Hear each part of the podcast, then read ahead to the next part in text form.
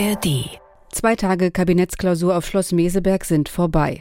Anders als zuletzt liefen die Beratungen der Ampelkoalition ohne große Konflikte ab. Und Bundeskanzler Scholz hat angekündigt, dass die Regierung in der zweiten Hälfte der Wahlperiode ohne Störgeräusche arbeiten will. Heute ist Donnerstag, der 31. August und ihr hört den neuen Standpunkte-Podcast von NDR Info. Ich bin Petra Mittermeier, herzlich willkommen. Wir schauen wieder auf die Meinungen von Journalistinnen und Journalisten heute zum Zustand der Ampelkoalition am Tag nach Meseberg. Exklusiver Gastautor für NDR Info ist heute Lars Haider, Chefredakteur des Hamburger Abendblatts. Er kann sich nicht vorstellen, dass die restlichen zwei Jahre Ampelkoalition so geräuschlos ablaufen werden, wie von Kanzler Scholz angekündigt. Machen wir uns keine Illusionen. Die Ampelregierung kann sich noch zehnmal zu Klausur treffen, wie jetzt in Meseberg einschließen. An der Art und Weise, wie man intern, aber vor allem extern miteinander umgeht, wird das nichts mehr ändern. FDP und Grüne passen schlicht nicht zusammen. Christian Lindner und Robert Habeck sind zu selbstbewusst, als dass sie sich den Mund verbieten ließen. Und der Bundeskanzler wird auf seine alten Tage auch nicht mehr zu einem großen Kommunikator werden. Was alles nicht ganz so schlimm wäre, wenn sich sein Kabinett in den gut zwei Jahren, die es mindestens noch im Amt sein wird, auf das konzentriert, worauf Olaf Scholz in seiner bisherigen Karriere immer so stolz war, auf das ordentliche Regieren. Nur darum sollte es jetzt gehen.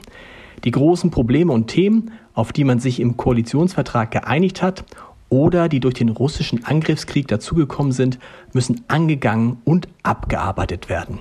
Viel zu verlieren hat die Regierung, wenn man aktuellen Umfragen glauben darf, sowieso nicht mehr.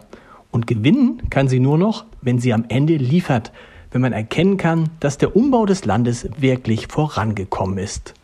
Gesprochen und gestritten wurde darüber genug, das gehört nicht zu den Stärken der Ampel. Vielleicht versucht sie es jetzt mal mit Taten. Die Meinung von Lars Haider vom Hamburger Abendblatt, unser Gastautor heute in den neuen Standpunkten. Die Kabinettsmitglieder schwärmten ja mal vom Geist von Meseberg, Jetzt gehen sie die Sache nüchterner an und beschreiben ihre Arbeit als Hämmern, Schrauben und Klopfen. Martin Ganselmeier aus dem ARD Hauptstadtstudio meint, dass die Ampel dringend eine Zukunftsvision entwickeln muss. So schlimm wie zuletzt darf es nicht weitergehen. Den desolaten Fehlstart nach der Sommerpause haben alle Kabinettsmitglieder als Tiefpunkt erkannt. Dringend nötig ist jetzt eine Rückbesinnung auf die Tugenden des ersten Regierungsjahres. Da bewies die Ampel unter den schwierigen Bedingungen der Zeit Zeitenwende Mut und Tatkraft. Die existenzielle Krise des Gasmangelwinters wurde gut bewältigt.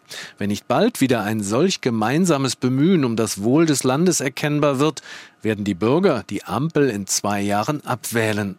Meint Martin Ganselmeier aus dem ARD Hauptstadtstudio.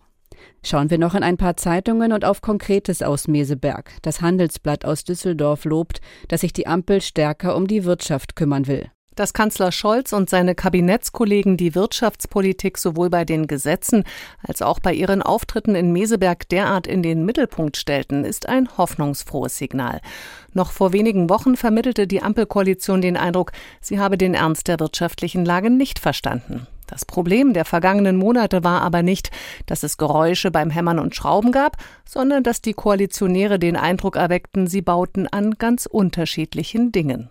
Der Tagesspiegel aus Berlin vermisst klare Wachstumsimpulse und meint, von Meseberg gehe kein Signal aus. Die vom Kanzler, dem Wirtschaftsminister und dem Finanzminister präsentierten zehn Punkte für den Wirtschaftsstandort Deutschland sind der Versuch einer Signalgebung gewesen, mehr nicht, denn die meisten Punkte sind nichts Neues.